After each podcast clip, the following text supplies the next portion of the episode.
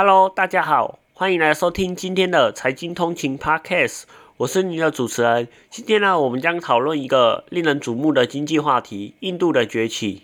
印度的经济在近年来取得令人印象深刻的增长，并在全球经济版图中占有一席之地。让我们深入来了解一下这个话题和关键的重要讯息哦。制造业的强劲增长，印度的制造业 PMI 连续二十六个月高于五十 percent，这意味着印度的制造业一直保持健康的增长。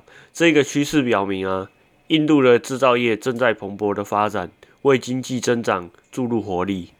预测企业增长，据高盛证券预测，印度企业每股纯益 EPS 在二零二三年和二零二四年将。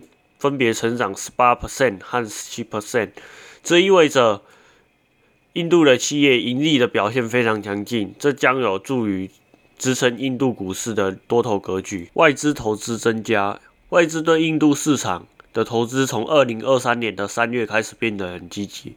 NSCI 提高了印度股市的权重，吸引了国际资金的流入。到二零二三年八月底，外资已流入。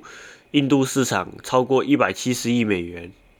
另外，另外啊，印度的人口啊，印度的人口基本上都是在十五岁到五十九岁之间的年轻人口，这使得啊，印度成为吸引外资企业设立生产基地的理想之地。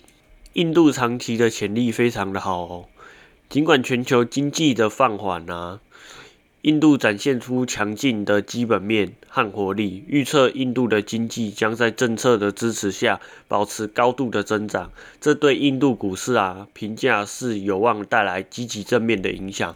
总之，印度的经济前景看好，其制造业、企业盈利增加、外资人口与人口红利等因素共同推动的，使得经济增长。